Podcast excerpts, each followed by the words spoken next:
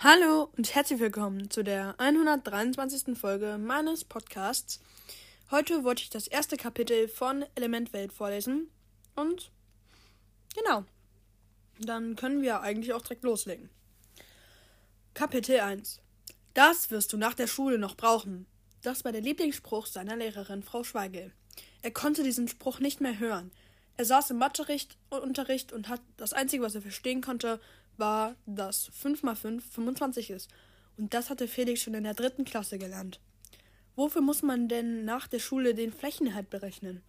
Da draußen muss doch noch etwas anderes sein, etwas, wofür es sich lohnt, darauf hinzuarbeiten.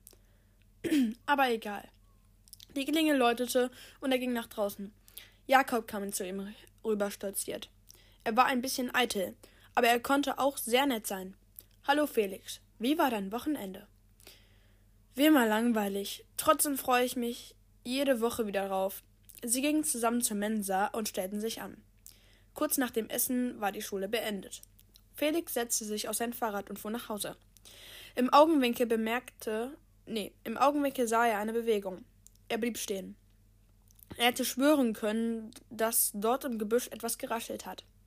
Er stellte sein Fahrrad ab und ging aufs Gebüsch zu. Zwei stechend schwarze Augen sahen ihn an. Er wollte etwas sagen, doch er kam nicht dazu, da er etwas Hartes gegen seinen Kopf klatschte. Alles wurde dunkel um ihn herum. Er blinzelte. Wo war er? Er war in einer Höhle. Schwarz gekleidete Personen umringten ihn. Ich bin Aranold, hörte er. Er versuchte sich zu bewegen, doch es, er war gefesselt. Er überlegte, wie er nur hier rauskommen sollte. Er hörte Aranold nicht zu. Eine Stimme in seinem Kopf sagte ihm, dass er seine Hand kreisen sollte. Er tat es. Das Seil fing leicht Feuer. Er konnte sich bewegen. In dem Moment, als Aranold sich wegdrehte, zog er seine Beine aus den Fesseln. Eine Stimme erhellte aus dem Inneren eines Tunnels. Lobo, renn! Das, Sternen, der, das Sternenreich hat. Mehr konnte die Stimme nicht sagen, da Aranold Schweig gerufen hatte. Wer war Lobo? War er damit gemeint?